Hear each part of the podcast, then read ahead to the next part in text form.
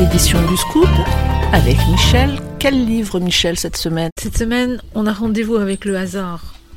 Les rendez-vous du hasard, écrit par une euh, dame qui s'appelle Pauline Talins-Perry.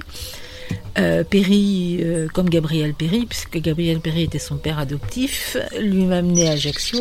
Elle vit dans le Périgord.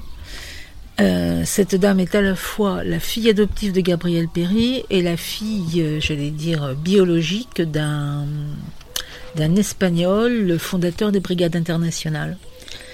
Euh, son père biologique a été fusillé par les, les, franquistes.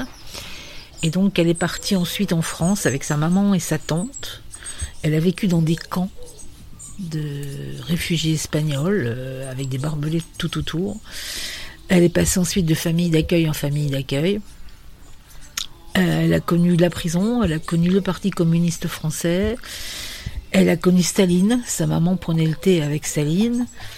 Euh, elle a connu donc les camps de pionniers après ces enfants qu'on envoyait en URSS, en Roumanie, dans tous les pays de l'Est pour qu'ils puissent faire des, des études, des enfants de communistes.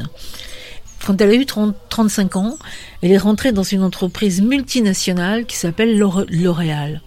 Et elle nous raconte le paradoxe entre sa vie d'avant et euh, L'Oréal, qui, est encore une grande entreprise française.